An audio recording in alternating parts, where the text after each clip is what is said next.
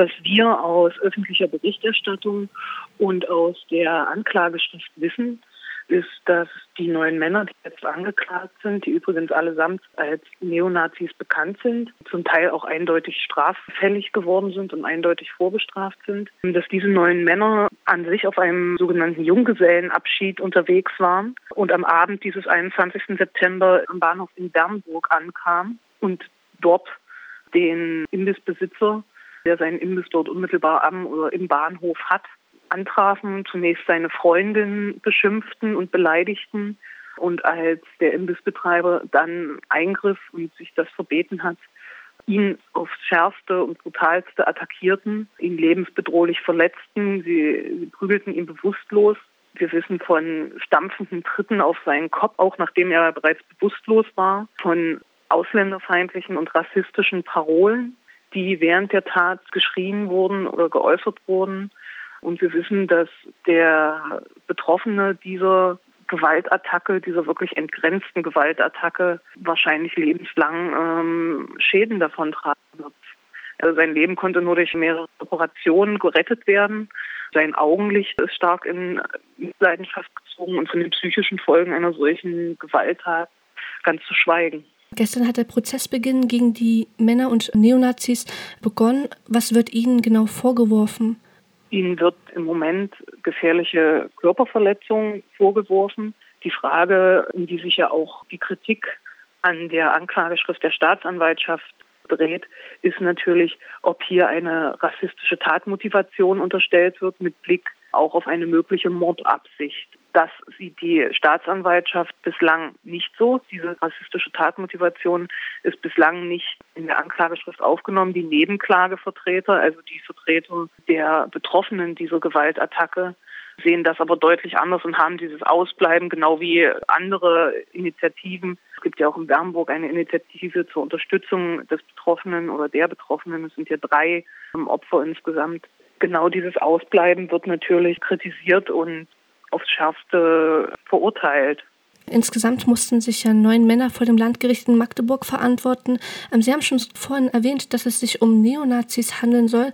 Was weiß man noch über die Angeklagten? Also laut Medienberichten soll es sich vor allen Dingen auch um bekannte Neonazis handeln, die schon bereits einige Schlagzeilen gemacht haben. Ja, ganz genau. Also einer der Täter, Francesco L., hat große Bekanntschaft erreicht darüber, dass er der Haupttäter war, der damals den zwölfjährigen Jungen in Pömmelte, einen zwölfjährigen Afrodeutschen, über viele Stunden hin wirklich gequält hat und misshandelt hat ihn gezwungen hat, das gestern auch nochmal, gestern wurden auch die Strafregister der Angeklagten nochmal vorgetragen, gestern auch nochmal sehr ausführlich vorgetragen wurden, dass es da sozusagen eine absolut einschlägige Vorbelastung gibt.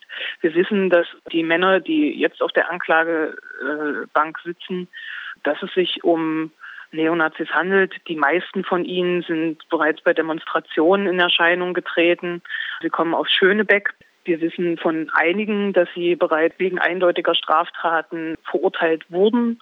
Francesco L. habe ich genannt. Das trifft auch, auch auf andere äh, Tatbeteiligte zu, beziehungsweise auf Beschuldigte zu. Francesco L., dessen Strafregister ist deutlich länger. Er trägt am ganzen Körper Tätowierungen mit Kennzeichen verfassungswidriger Organisation. Das heißt, da ist eine eindeutige Positionierung seitens der Täter bzw. der Beschuldigten anzunehmen und vorauszusetzen. Mhm. Wie haben sich denn die Verantwortlichen gestern beim Prozessbeginn verhalten? Die Angeklagten haben allesamt geschwiegen. Vier von ihnen sind ja aus, unmittelbar aus der Haft vorgeführt worden. Also vier von ihnen sind noch auf freiem Fuß.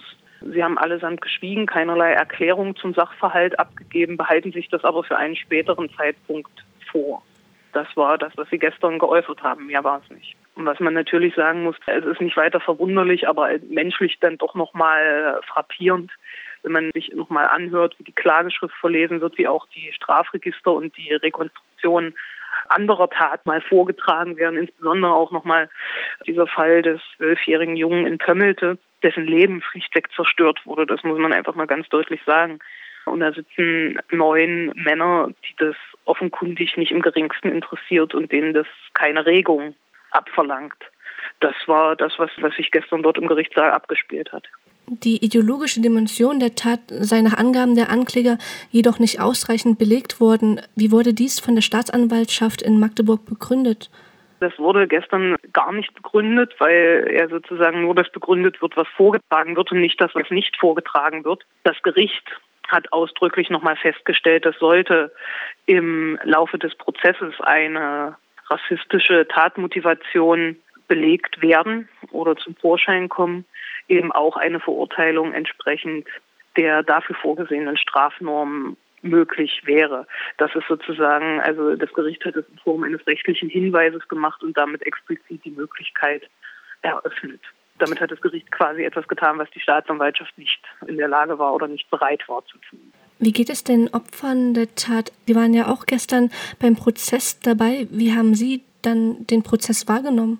Die Opfer waren nur sehr kurz im Gerichtssaal anwesend, sind erst kurz vor Beginn der Verhandlungen tatsächlich in den Verhandlungssaal gegangen, haben die Verlesung der Anklageschrift miterlebt und sind dann ähm, nach relativ kurzer Zeit wieder aus dem Saal gegangen, weil es natürlich eine peinigende Situation ist, den Angreifern gegenüber zu sitzen. Zur konkreten psychischen Verfassung und Konstitution kann ich leider keine Aussage treffen. Sie waren ja gestern selbst bei dem Prozess dabei und haben es beobachtet. Wie bewerten Sie den Prozessvorgang in Magdeburg? Ich bin zunächst mal froh, dass der Prozess beginnt.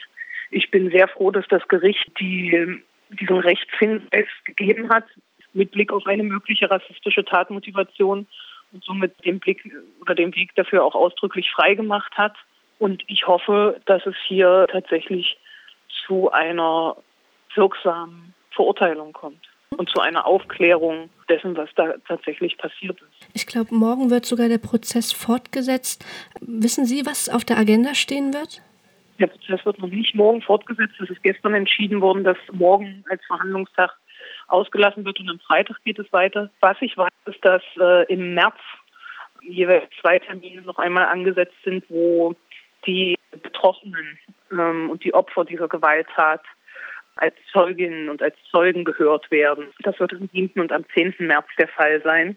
Und dann wird es sozusagen um die Aussagen weiterer Zeugen gehen und um die ausdrückliche Beweiswürdigung.